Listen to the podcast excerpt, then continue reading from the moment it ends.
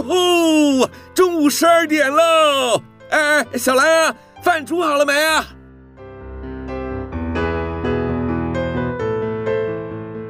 您现在收听的是云端新广播，FM 九十九点五 New Radio，最自由的新声音。现在收听亲子加油站，有办法改善小兰跟我的亲子关系吗？应该有机会吧。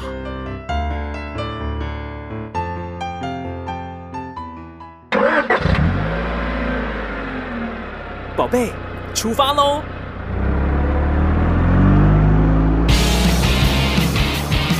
亲子加油站，帮您加满教养正能量。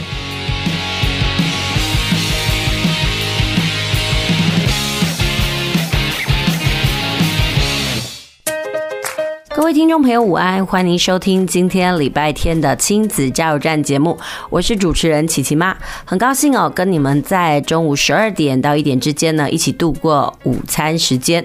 转眼间呢，又快开学了，我们度过了一个史上超长的暑假哦。面对要开学呢，很多孩子呢已经开始在收心了。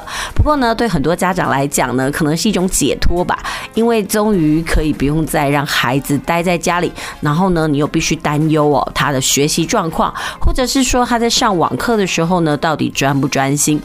终于，孩子要返回校园了。不过，回违了校园大概三个月吧，不知道孩子到底能不能收心呢？因为这一波真的史上最长的暑假嘛。其实大家真的都没有料想到哦，这个假期呢会这么久，或者是停课真的停得这么的长哦。终于呢，我们要回到学校去了。那要回到学校去呢？关于这件事情啊，呃，琪琪妈问了很多的孩子，我问他们说：“哎，要返校了，你们的心情怎么样？”嗯、说真的，假期有点长，我难免都会觉得说孩子是不是没有办法收心哦。但是在我访问的过程当中，我发现哦，很多孩子告诉我说啊，好棒哦，终于可以回去了。我说啊，你没有很怀念说可以在家里，然后可以睡得晚晚的，然后不用在呃学校上课的日子吗？他说没有，他们好怀念哦，可以到学校去，然后跟同学呢一起讨论呐，然后呢一起上课的情形。我曾经也问过一些孩子，我说：“诶，你们可以跟我说一说，就是上网课啊，还有就是到学校上课有什么不同？”他们说啊，上网课的时候呢，就是自己一个人对着镜头，那。呃，其实也没有伴，尽管他可以透过荧幕看到其他的同学，但是他总觉得在回答的时候呢，他很孤独。但是他觉得，呃，一旦在教室里的时候呢，老师问问题，大家齐心回答的那种感觉呢，他就觉得，哎，他一点都不孤单。不管是回答对还是错，至少他觉得有伴。我觉得小孩的想法真的有时候跟大人很不一样哦。我觉得大人在觉得小孩子在家里上网课，通常呢，他们可能就是关注点在于孩子有没有专心啊。然后呢，他到底有没有听老师讲，或者是我们在意的是成效好不好？但是小孩子的眼界里面看到的东西或感受呢，说真的，比我们大人多很多。好啦，就快要哦开学了嘛。那不知道各位听众朋友们，尤其是身为爸爸妈妈的你们哦，呃，有没有帮孩子做好了收心操呢？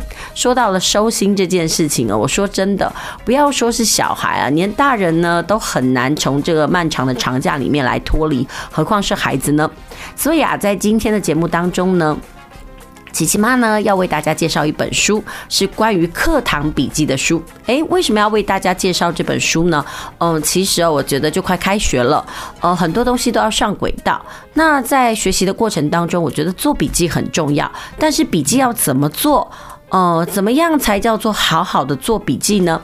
今天呢我要介绍一本书叫做小学生的笔记术来给听众朋友。不过呢在正式开始我们的节目之前呢我们先听首歌等一下再回来。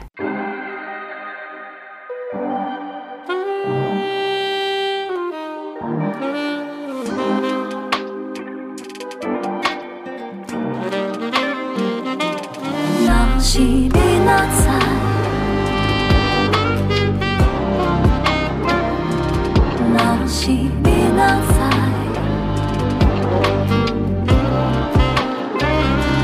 若是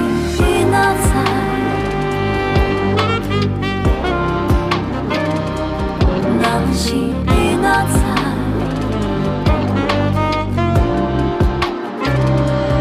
若是明仔载想法会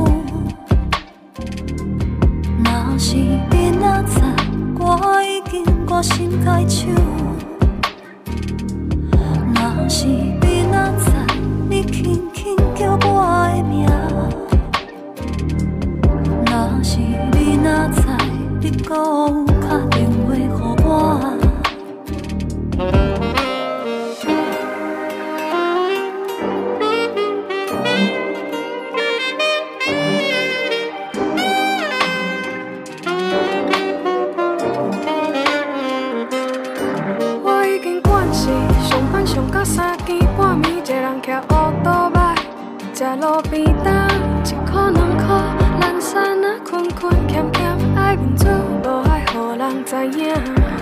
是我爱计较，不是我爱烦恼，拢是为着安稳的生活在打拼。我知影我有错唔对的所在，我知影我无法度改。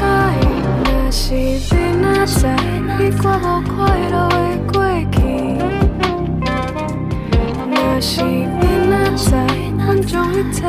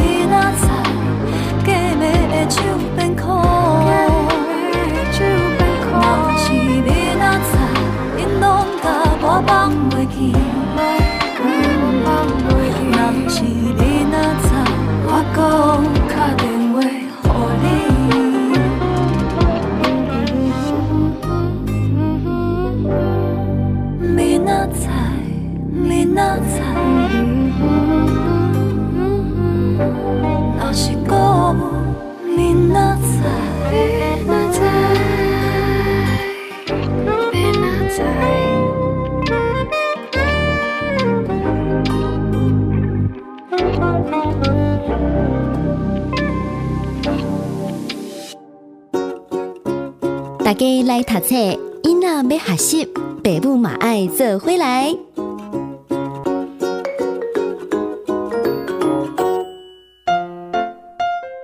继续回到我们的节目哦，您现在收听的是 FM 九九点五 New Radio 云端新广播电台，在每个礼拜天中午十二点到一点这段午餐时光，陪您一起度过的亲子加油站节目，我是主持人琪琪妈。而不知道听众朋友呢，您今天的午餐呢是吃什么呢？呃，每次哦，对琪琪妈来讲呢，中午的午餐时间呢，其实都很伤脑筋，因为我们家的两个小孩很挑食，他们常常呢，有时候呢，呃，饭不吃或者是面不吃。那通常呢，有些老一辈的人就会说啊，都会吆的喝啊，要吆而已的在下公没假下。但是呢，我真的发现我们家的两个小男孩哦，真的很有耐饿的本事哦。那不让他们吃呢，其实我真的觉得也没有办法来训练他们呢。好好吃饭。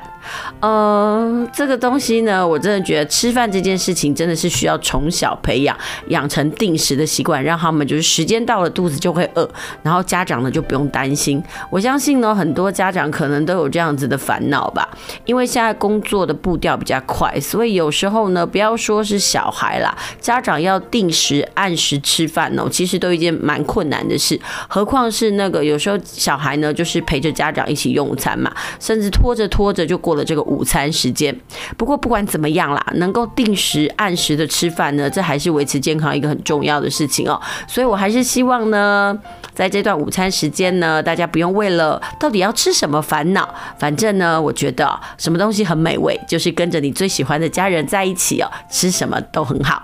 好啦，那这个礼拜呢，要跟大家来聊书哦，因为就快要呃开学了嘛。那我觉得在开学的过程当中，孩子都要收心。那在课堂当中呢，我个人认为哦，有一种能力很重要，叫做做笔记。什么叫做笔记呢？我说真的，其实我们的孩子啊，在求学生涯过程当中呢，似乎都没有这个相关的训练。对他们来讲，可能就是老师在黑板上抄什么东西，他们就照单全收哦，就跟复印机一样，老师写什么我就写什么。那到底老师写的这是什么意思呢？很像也未经思索。那因为这样子的状况呢，所以琪琪妈今天呢，想要为大家来介绍一本书。这本书的名字呢，叫做《小》。小学生课堂笔记活用术。其实哦，这几年呢，因为一零八课纲的关系哦，它非常的强调所谓的阅读。那在阅读里面呢，其实。呃，除了是读，另外还有一个东西就是吸收再产出的部分。很多人说那是写作吗？其实我觉得也未必耶。呃，因为阅读这件事情，就是你怎么把你读到的东西给条列化。那我觉得做笔记是一个很重要的能力。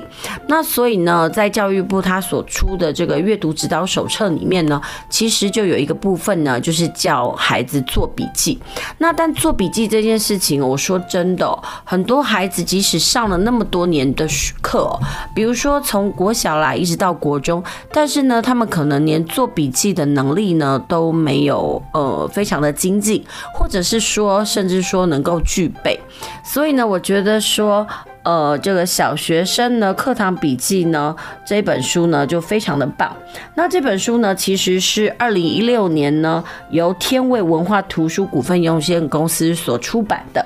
那这本书的作者呢是吕嘉文老师。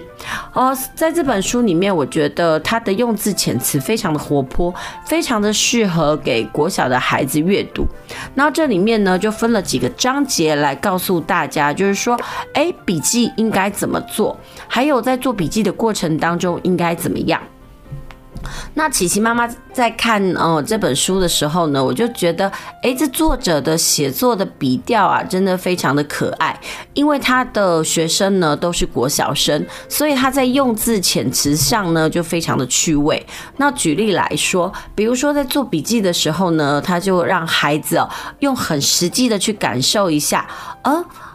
我们为什么老师没有办法呢？赶上老师在课堂上所说的每一句话，那老师就让他们呢，借着唱一首很可爱的童歌，那首歌叫《两只老虎》，就让孩子去唱哦。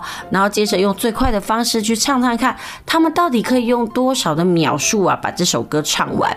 他说一开始唱的时候大概要十四秒。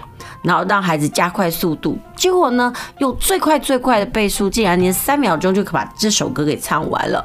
那这个时候呢，老师就告诉孩子一件事，意思就是说，我们的语速呢，呃，永远呢会比我们的手速还要快。所以孩子在抄笔记的过程当中呢，应该要注意一件事情，不是一字不漏，而是要学着用什么样子的方式来速记。然后，所以呢，老师就让孩子来感受一下，怎么样，呃，可以用方法，然后把课堂上的东西呢给抄下来，我记住意思。所以呢，他要跟孩子说，哎，在抄写的过程当中哦，那字的美丑呢，其实不要太在意。呃，其实琪琪妈也有发现哦，很多孩子呢在写字的过程当中呢有点慢，甚至抄笔记也很慢。为什么？因为他们可能从小呢被挑字哦，所以呢他们对于字的美观呢非常要求，根本就像刻板书一样。就因为这样呢，所以呢他在呃写笔记的过程当中呢就慢了很多。那另外呢，还有就是说，在写笔记的过程当中呢，因为字的笔画很多，那因为我们想要速记嘛，所以呃，这本书里面也教小孩，哎，你可以试着用一些方法来改善，比如说，呃，你可以用符号啦，或者是用一些呃英文代码来代替，这样就可以让你的笔记写得更快一点。但是呢，呃，这个作者也说啊，笔记除了快，还有一个重点就是你能不能在老师的整个言谈当中呢，抓到这个课堂重点。那这老师很妙哦，他就跟孩子说，这个叫做抓山猪的过程。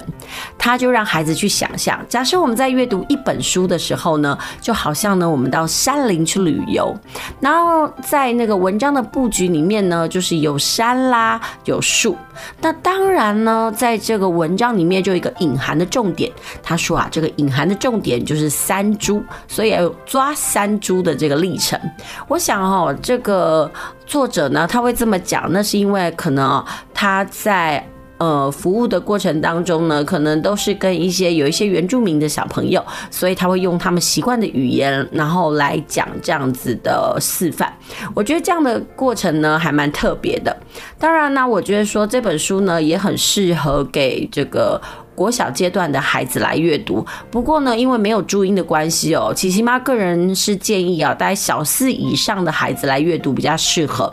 那这本书里面呢，其实是用讲故事、还有课堂笔记跟心得的方式来呈现，所以我觉得，呃，这本小学生课堂笔记活用术呢，可以算是这个吕嘉文老师，也就是这个作者他个人呢，在教学过程的一种引导。那我觉得呢，如果嗯，家长们，你觉得说，哎，孩子在读书的过程当中哦，哦，常常好像有抓不到重点啦，或者是不会做笔记，我个人倒觉得说，哎，真的蛮适合推荐这本书给孩子的。然后这本书呢，它在封底就讲了，这是一本让阅读价值升等成为快乐阅读的一种书哦。因为呢，其实这本书就是这个吕嘉文老师呢，他个人的这个执教的那个心得笔记，然后他也用了很多他怎么样指导孩子的过程呢，呃，来告诉读者他是怎么样训练那个国小阶段的孩子来做笔记。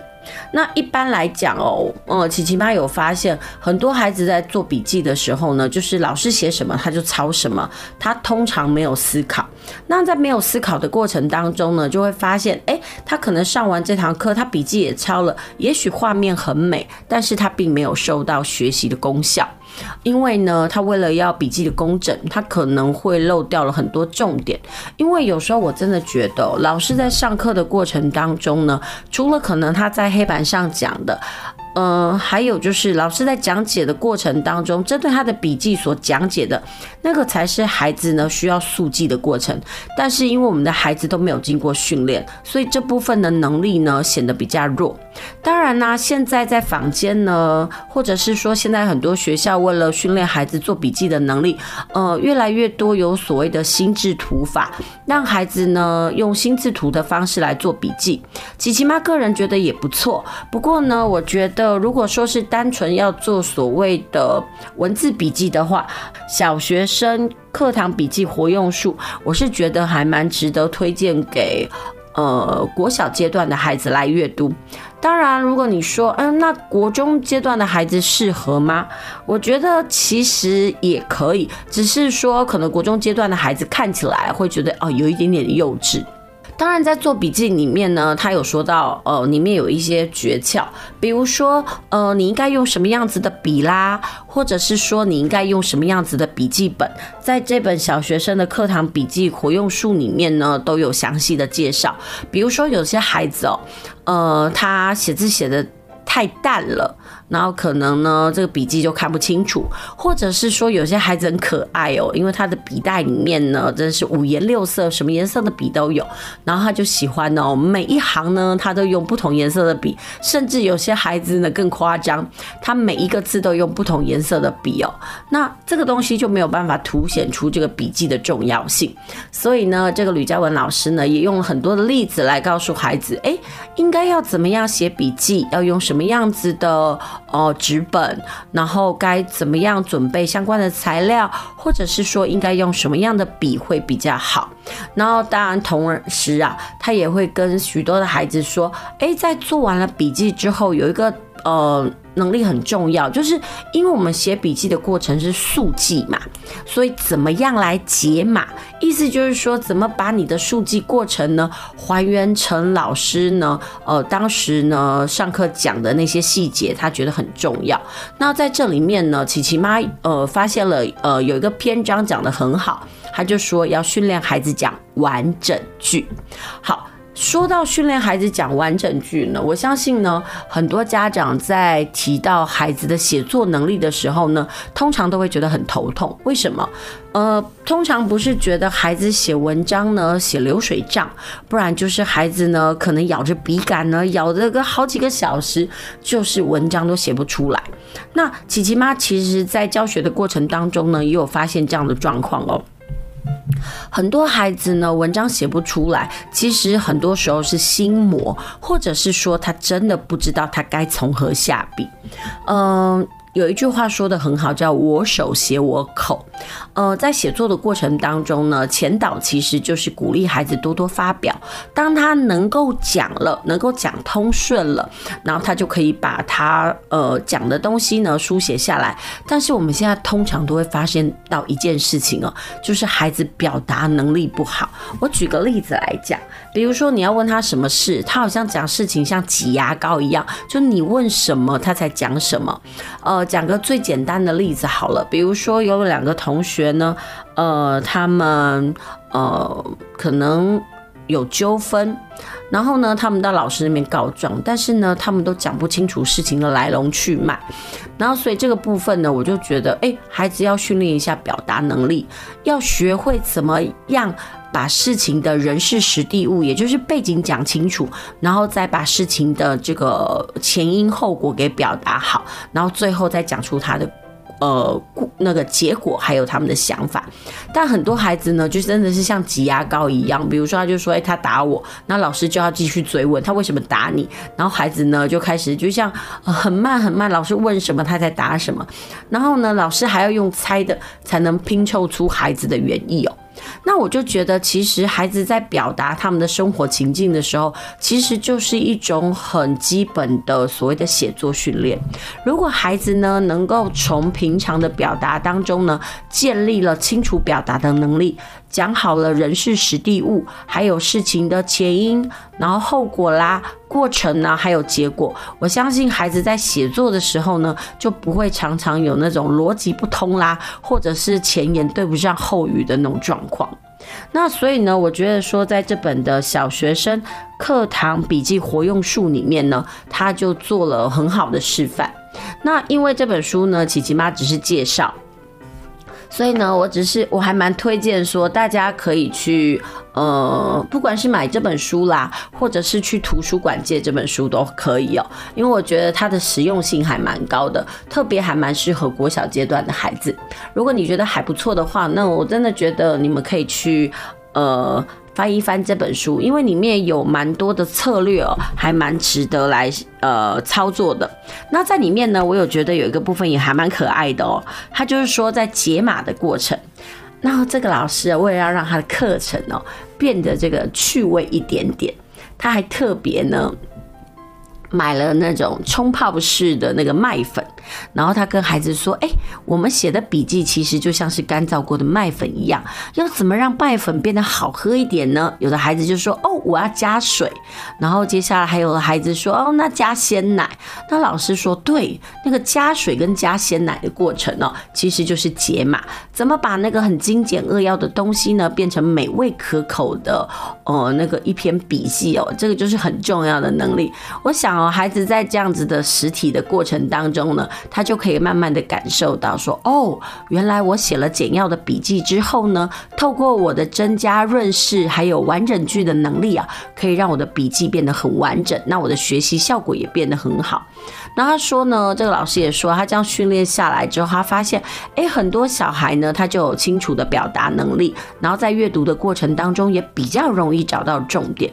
所以呢，这就是今天为什么琪琪妈他想要推荐这本书呢，给这个听众朋友的原因。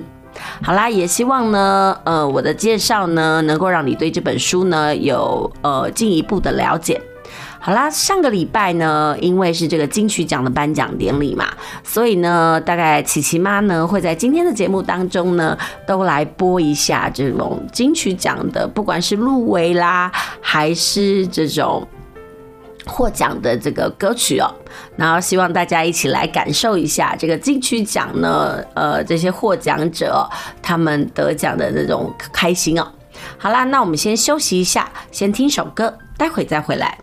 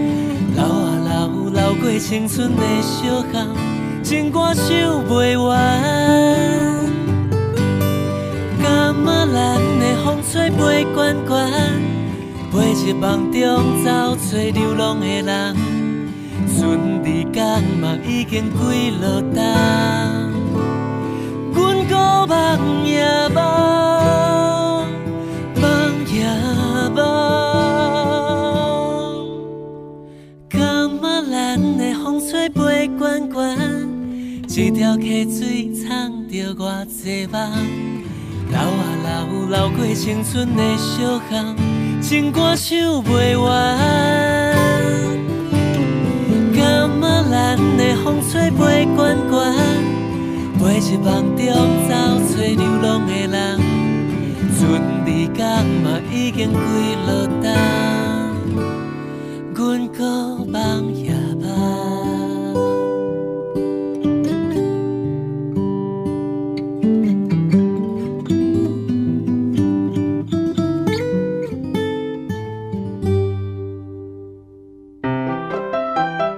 欢迎继续回到我们的节目哦。您刚收听的这个歌曲哦，呃，也是入围了这一次呢金曲奖最佳男歌手呢杨树浩的歌，叫《格马兰的红吹》哦。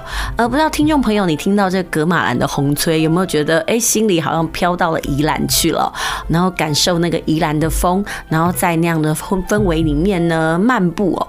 呃，其实呢，真的有时候呢，我就觉得因为疫情的关系哦，大家真的是足不出户，不这样。这样有点夸张啦，应该是说呢，根本就没有办法出游嘛。然后所以呢，对于过往哦，呃，曾经旅游的记忆呢，可能就会翻出来怀念一下。那说真的，那有时候呢，听听音乐呢，你就会让你有一种那种好像呃，你到了某一个地方呢去旅行的感觉。呃，不知道听众朋友你有没有这种想法哦？呃，至少琪琪妈我是这样。那我这阵子呢，我觉得呢，因为真是太久没有出游了，所以呢，我就去翻了过往啊，每年大概这个暑假期间呢，跟小孩呢出去玩的照片。说到了这个每年呢出去旅游，不知道听众朋友你对于生活的仪式感这件事情呢，你有什么想法？说真的，其实琪琪妈小时候呢，我们家是个仪式感很足的一个家庭哦。什么叫仪式感呢？其实就是可能逢年过节的时候呢，会特别去做些什么事。呃，像琪琪妈小的时候呢，因为我妈妈非常的洋派，所以呢，呃，不管是这个生日啦，或者是这个圣诞节啊，我们家都会好好过。呃。我还记得，就是我小的时候呢，我妈妈会布置圣诞树。我家最夸张的时候呢，大概有三株椰蛋树，一株呢是摆在钢琴上面，然后一株呢是放在这个庭院里面，还有一株是放在客厅里面。那每到了大概十二月的时候呢，我们就会把椰蛋树拿出来组装，然后在上面呢挂上了这个椰蛋吊饰。说真的，那时候也不了解为什么要过椰蛋节，反正就觉得它是一个节日。那但是长大之后呢，个成为我生命中很重要的养分，我就觉得，哎、呃，日子哦，虽然每天都这样过，一年三百六十五天，那你就是吃饱睡，睡饱吃，但是呢，有不同的节庆呢，让你去增添生命的色彩，我觉得很重要。所以在我当妈之后呢，那我也非常的在意哦，就是可能在每一年的某一些时节呢，一定得去做什么事。举例来说啦，可能就是在呃暑假的时候呢，因为假期比较长嘛，那我通常就会安排一些家庭出游。我觉得出游是一件很美好的事，为什么呢？呃，尤其是出国旅行，或者是说到外地要过夜，呃，你就发现哦，全家人呢都必须大概二十四小时的挤在一起。那你们可能要做很多事呢，大概都是集体行动，跟以往在家里可能就盖各自的房间里面各做各的事哦，非常的不一样。那我。觉得有生活的仪式感的时候呢，你可能会对生命呢有一些期待，比如说你就会觉得说啊，生日的时候呢，好像是应该要吃个蛋糕庆祝一下，然后耶诞节的时候呢，要收收礼物，那过年的时候要守岁，然后呢，清明节的时候呢，要呃去扫墓啦，或者是呃要吃这个春卷，就像是呢，呃我们端午要吃粽子哦，然后呢，中秋的时候呢要赏月，哦，其实虽然那只是过节，但是我觉得，嗯、即使是这么样子的平凡的一些事，但是你在每年当中呢，你都这样子照常的去做，你就会觉得说，哎，生命感觉很像很不一样。就像是，呃，我还蛮喜欢去跟我们家的小孩来分享说，哎，你猜猜看哦，那中秋节为什么我们要赏月？那为什么赏月之后呢，变成的是要烤肉呢？呃，这种东西我就想到就蛮好笑的，就像是我都会问学生说。哎，你们告诉我啊，端午节的那个习俗是什么？他们就很清楚的告诉我，就是立蛋啦，呃，或者是这吃粽子。那我就问他们说，那中秋节呢？很奇怪哦，孩子都会跟我讲，那就是烤肉啊。那我就反问他们，那你觉得呃以前的人有烤肉吗？那其实孩子都不了解烤肉为什么来哦。那其实就只不过是呃有一个这个烤肉酱的呃。业者啊，他做了一个广告，所以产生这样子的结果嘛。不过也不管怎么样啊，那都是我们呃台湾人呢很重要的那个节庆活动嘛。只是我今年在想哦，就快要中秋节了，然后不知道听众朋友，你今年会烤肉吗？你会在外面烤肉吗？以前呢，有一些社区呢非常的可爱，他们会办这个住户集体烤肉大会。但是呢，今年因为疫情的关系，几乎很多活动都不能办，连普渡哦，就像琪琪妈家的社区的普渡哦，呃，以前呢可能就是所有的邻居哦，然后大家会出来碰碰面啊，寒暄一下，然后大家一起拜拜。但今年呢，因为疫情的关系呢，不能群聚嘛，所以连拜拜都变成是各家各户的那个单独行动哦。然后呢，大家就变得是嗯，有点生疏，没有那么热闹。那不管怎么样呢，这都是生活嘛。好啦，那在今天的节目当中呢，我们在上一阶段呢，为大家就是介绍了小学生课堂的笔记活用术。那当然呢，我发现了，我在讲完之后，我发现我还有一件事忘了跟大家分享，就是说在课堂笔记活用术里面呢，他说啊，呃，请孩子在写笔记的时候有一个重点。我觉得我刚没有讲到，我刚刚只有讲说，哎，我们应该用什么样子的笔啦，什么样的文具啦，还有我们要写完整句。但是呢，其实在训练孩子写笔记的时候，有个重要哦，就是有一种东西叫做三层次的笔记法。呃，意思就是说，写笔记的时候呢，有三个要素。第一个要素就是说，一定要有重点标题，不然你写了一大堆，你自己也不知道那个概要是什么。那除此之外呢，他也会希望孩子在写笔记的过程当中哦，呃，可以用自己浅显易懂的话语来解释或说明。嗯，琪琪妈觉得这件事情很重要。如果你的笔记啊讲的是老师的解释，那说真的，那是老师的理解，不是你的理解。那如果孩子在写完了笔记之后呢，可以用自己的话把老师的话再阐述一遍的话，那我相信可能孩子在写完笔记之后呢，他就懂了。那在这一个这本书里面还有一个建议哦，除了说明之外呢，他希望孩子能够举出生活当中实际的例子。我觉得这跟教学也一样啊。当我们可能在跟孩子讲述一个观念的时候，当我们能够举出例子的时候，那我觉得不管是教学者啦，或者是学习者呢，可能他们都会透过例子呢，对于这个相关的概念有更清楚的认识。那我觉得做笔记也是哦。所以呢，在这个部分的时候呢，我再补充一下，就是说在这本小学生课堂笔记活用术里面哦，他就提到了笔记有三种层次。然后第一种就是重点标题，第二个就是用自己的话来解释，第三个就是要举出生活中实际的例子。那我觉得这样的笔记能力，如果孩子能够建立好的话，那我觉得他到了国中阶段之后呢，他面对的课业量增加之后呢，他就可以透过做笔记这件事情哦，来检视自己的学习成果。那我觉得那对他的学习也会有很大的帮助。那我就觉得说，嗯，那这也就是为什么我今天呢，想要在这个节目当中呢，嗯，因为在开学前嘛，我希望小朋友呢，或者是家长们呢，呃，可以那个强化孩子呢做笔记的这个能力。好啦，那说到了学习这件事情哦，不知道听众朋友呢，你最近有没有在你的脸书里面呢？也不能说是最近啦，就是在上个礼拜，在脸书里面呢看到了几篇这个亲子天下分享的文章。它里面分享的文章哦，我真的觉得看起来都很心惊。怎么说呢？因为那些文章哦都在讲什么？都在描述说呢，家长呢对于孩子因为不满啦，然后或者不管是成绩啦，或者是他的就业状况不满，就导致呢产生了悲剧，就是孩子呢用那种结束自己的生命呢来对他们的爸妈做无声的抗议。我每次看到这件事情的时候，我都会觉得很害怕，我甚至会去检视自己，我是不是呃把成绩。看得太重了，然后让我的孩子呢误以为我只在乎成绩而不爱他们。关于这件事情，我觉得很多时候呢，有些父母会觉得说不对，孩子的成绩就是要要求；但是有些父母会觉得说，孩子的健全的人格跟快乐的发展呢，才是他们在乎的。嗯，我记得我这阵子哦，在这个脸书上哦。呃，或者是说，在我的社群媒体里面，我最常看到的一句话就是说啊，呃，快乐的童年可以治愈你不快乐的成年，但是呢，呃，你不快乐的童年，你要用很多时候的成年呢来治愈它。所以我个人觉得，一个孩子呢。他的童年，尤其是快乐的童年，是很重要的养分。所以琪琪妈就非常的感谢我的妈妈，在我的幼小的时候呢，给我很多生活中的仪式感，让我觉得说，哎，我的生活呢是多彩多姿的，让我在我的童年记忆里面呢有很多缤纷的色彩。比如说，就像我刚刚分享的啦，在呃，就圣诞节的时候呢，我们有布置圣诞树。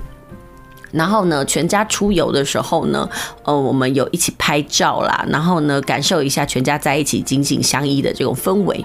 所以呢。当然啦，琪琪妈在当妈之后呢，我也会常常就是呃，在假期的时候安排我们家的孩子跟我们一起去踏青。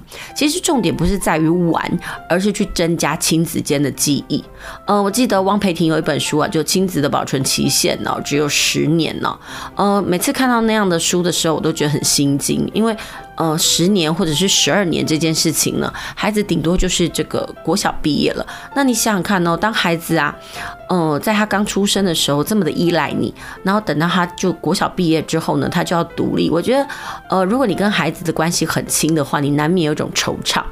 不过呢，想到这件事情的时候，琪琪妈有时候还觉得蛮安慰的。我安慰的事情是，哎，我们家的小孩哦，即使他已经这个呃国小毕业了，然后升上国中，但是至少我们的关系还是很紧密的。我觉得我们还是蛮有这种高质量的对话，而我们会讨论一下，就是呃他的人际相处啦，或者是说他心里的烦恼。我觉得亲子之间呢，其实不带目的性的聊聊是一件很重要的事。你可以知道你的孩子在想什么。我觉得互相了解是亲子沟通一件当中呢非常重要的一种养分呢。当然，我也希望说，呃，我的听众朋友们呢，每一个人呢，就是每一个家庭的亲子关系都是很良好的，不要发生那种小孩子呢，嗯、用结束生命来做抗议的这件事情哦。我真的觉得。成绩这件事情，它真的不是人生的唯一。但是我们很多时候呢，父母因为担忧我们的孩子未来不知道怎么办，那我们只能在他们的求学阶段呢，希望他能够尽可能的表现好一点。但是说真的，成绩真的不是跟我们的就业画上等号。我觉得孩子有。呃，学习的能力，还有解决问题的能力，才是比成绩更重要的事。不过说真的啦，对于成绩的这样子的要求，是我们长久以来哦，很多父母呢的一种很沉重的这种，我觉得是枷锁吧。因为我们可能也是这样被要求来的，所以相对而言呢，我们就会用这样的方式，呃，复制我们的上一辈呢对我们的这种要求。当然，我觉得啦，如果身为父母的我们可以学习，然后学会用。比较洒脱，然后呢，欣赏的观点来看我们的孩子的话，那也许呢，遗憾就不会这么多。当然，我还是希望我的听众朋友呢，每一个人，你们在你们亲子关系上呢，都有很好的沟通品质。然后呢，你们跟你们的孩子是互相相爱的，然后你们是在彼此爱的环境中长大。那我觉得，那就是我在做这个节目的时候，我想要传达的一种祝福哦。好，那接下来呢，我们继续休息一下，我们来听首歌。我们依旧来听一听呢，就是今年呢入围这个金曲奖或者是得奖的一些作品。因为我已经说啦，我今天的歌曲呢，我就是要放一些这个金曲入围的哦，这种歌曲，甚至是得奖的这些呃作品哦，让大家来分享一下。好，那我们先休息一下，待会再回来。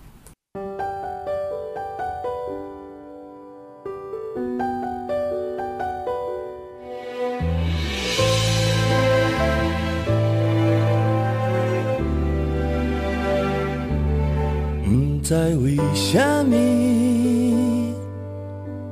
绵绵的相思，无声无息，搁来甜。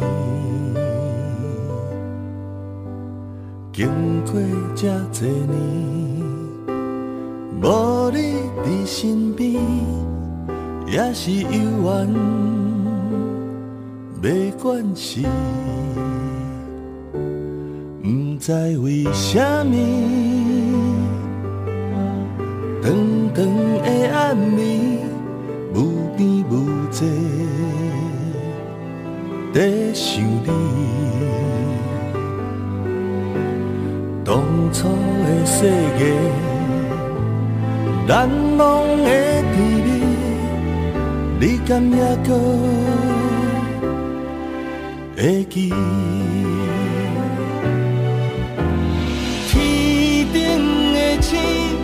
闪闪时，拢是你予我的勇气。无你伫我身边，我嘛会认真过日子。等待你我相会彼一日，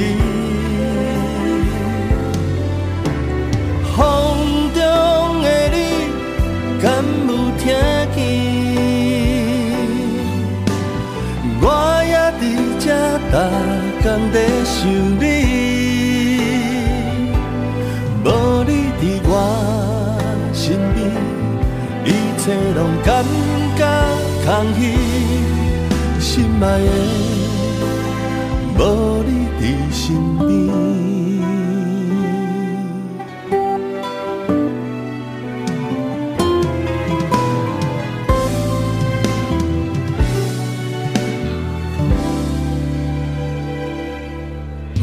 为什么？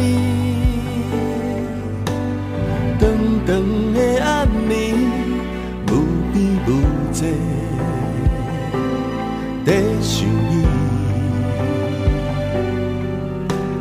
当初的誓言，难忘的甜蜜，你敢还记？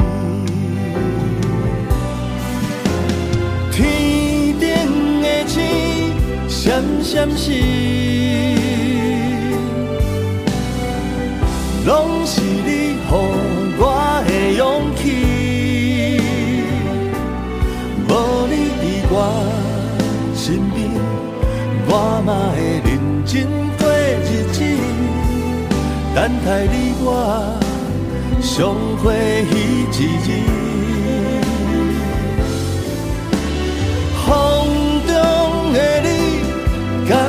听见？我也伫这打工在想你。无你在我身边，一切拢感觉空虚，心爱的，无你伫身边，心爱的，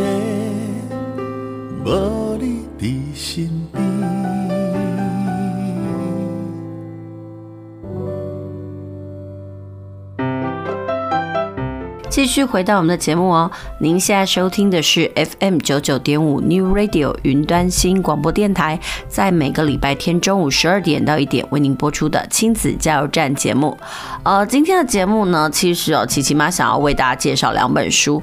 呃，第一本呢是这个小学生的活用笔记嘛，然后这一本呢，接下来的这一本呢，呃，琪琪妈想要为大家介绍的这本是小熊妈给中小学生的。经典级阅读书单一零一 Plus，嗯，这本书呢，其实呢，跟我刚刚介绍的那一本小学生呢笔记活用书一样哦，都是二零一六年的作品。那但是为什么呢？我还是要介绍这本书，因为我觉得这本书其实呃里面的介绍内容哦，现在我们还是很受用。哦，怎么说呢？因为这几年呢，随着一零八课纲呢推动的那种关系哦，那阅读呢就变得越来越重要了。那既然要推动阅读，其实很多妈妈都很想要知道，哎，到底自己的孩子适合哪一些书籍，或者是说他在不同的年段我们要买什么样子的书给他？那我觉得，呃，这本小熊妈的这本书哦，呃，就很适合呢当做是工具书来参考。那这本书里面呢，它其实呢分了几个部分，比如说呢，它就有分那个低年级的阶段啦，然后或者也就是它有分 level one、level two 还有 level three 的部分。然后在呃第一阶段的部分，其实就是还在低年级，那那时候孩子的识字率还不高。然后他就介绍了一些，嗯，很适合这个低年级的孩子哦，他可能是培养阅读兴趣啦，或者是说，呃，他可能孩子看了呢，他是喜欢的那些书籍。那其实这本书呢，作者的写作缘起呢，那写作者其实就是小熊妈，他的写作缘起也很妙，他想要，嗯、就是培养孩子呢阅读好书。那因为呢，他曾经，嗯、陪着他们的呃，陪着他家的老公呢，到美国去做研究。然后他家的小孩呢，就刚好在美国念书。然后就发现，哎，美国小孩呢，呃，在念书的过程当中呢，学校有一个叫做“阅读星球”的那个计划，就是根本就是一个推动阅读的计划。然后他就觉得说，哎，这样的东西应该带回来台湾。那其实呃，作者呢，他曾经出过了一本。呃，就是这个经典英语绘本的那个介绍书，然后就告诉那些哪些家长说，哎，哪些英语绘本呢是可以让孩子作为入门的？那因为他介绍了英语绘本之后呢，那就很多人都会想说，哎，那有没有中文书可以介绍？那因为呢，这个作者小熊妈呢，她呢曾经也是这个诚品书店。呃的这个书展的策划哦，那同时呢，他也有到那个美国的中文学校去教学，所以呢，经过他的观察呢跟经历啊，然后他就推荐了呃一百零一本，其实也不能说一百零一本呐、就是超过一百本以上的书呢，然后呢给这个中小学的孩子。那我个人觉得说，哎，如果你们家的小孩刚好是小学阶段。然后呢，你又不知道要帮孩子呃介绍什么样子的书籍的话，我觉得小熊妈的这本书呢，其实是很好的参考。因为讲实话，虽然它是二零一六年出版的，但是呢，琪琪妈在看里面有一些。呃，现在呢，适合孩子看的书啦，或者是说还在这些，比如说是博客来啦，或金石堂啦，或者是各个呢实体通路上的畅销排行榜，这些书呢，其实都还是榜上有名的。我举例来说。比如说那种低年级孩子在看的那个什么怪侠佐罗利呀，很多小男生其实都还蛮喜欢佐罗利的。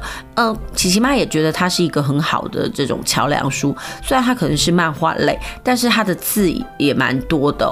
那孩子可以在呃阅读的过程当中呢，培养这种自信。什么样的自信呢？就是可以独立看完一本书的自信。然后接下来呢，它还有分这个中年级的部分。那中年级呢，它就有一些基本的书单。那这些。基本的书单呢，其实我觉得就像是亲子天下的书啦，呃，它也是在这里面。那这几年亲子天下呢，在呃书籍的那编辑上呢，它也有分所谓的桥梁书，然后还有那个阅读的一二三啊，或阅读的四五六，其实都是很适合呢家长为小孩选书的一个参考。那因为我今天只是要介绍这小熊妈的这本书，但我也不建议说，哦，你一定得去买它，因为我觉得这本是一本参考好的引介。我相信呢，图书馆都有。那不然的话呢，就是听众朋友呢，也可以到网络书店呢去看看呢。那介绍，它里面一定多或多或少会提到一些哪一些书呢，是很值得看。呃，其实琪琪妈搞不好在想，因为二零一六年出的嘛，搞不好呢，其实现在呢，呃，已经没有再版了，或者是我们看不到。但是我觉得说这本书呢，其实很适合给国小阶段的这个家长哈，作为这个选书参考。那像现在呢，比如说有一些书，我觉得真是历久弥新啊。比如说《少年小树之歌》啦，或者是说《记忆传承人》这些书，它都是放在这种高年级或者是第三阶段。那我就觉得说，哎，这种书真的好书呢，就不寂寞，它甚至可以历久弥新，真是是经过了很多年呢，它还是很值得看的。那小熊妈里面这本书呢，为什么我到现在还会呃？在今天的节目介绍给大家，是因为我发现他很多介绍的书啊，呃，现在在我们的房间呢，这些书呢还是在这个畅销的排行榜里面，所以我觉得这本呃这本的呃书籍呢还蛮适合让这个听众朋友参考的，所以呢，我今天就介绍两本书。一本呢，就是呃如何培养孩子呢写作的技呃笔记的那个技巧，然后另外一本书呢是提供家长呢可以从中来做一些选书指南。我真的觉得对很多家长来讲哦，不知道买什么书给自己的孩子看这件事情比较头痛，因为很多家长就担心说，哎，我会不会买了人家说那种得奖作品，结果我们家小孩不看，然后呢这件事情就觉得哦这样太冤枉了。然后甚至是有些家长会觉得说，哎，我不买书，但是我会帮我的孩子到图书馆去借书，但是要借什么书呢？嗯，如果有一本书啊，可以告诉我，哎，我应该借什么书？那那本书，呃，对我们家的孩子是帮助是什么？还有哪一些是必要性？我觉得对家长来讲哦，应该会轻松很多。所以呢，今天呢，我就介绍了这呃两本书，希望对这个听众朋友你们呢有所帮助。好啦，因为这时间的关系，我们节目要进行到尾声了。然后也谢谢您今天的收听，别忘了下个礼拜继续收听我们在中午十二点到一点为您播出的亲子加油站节目哦。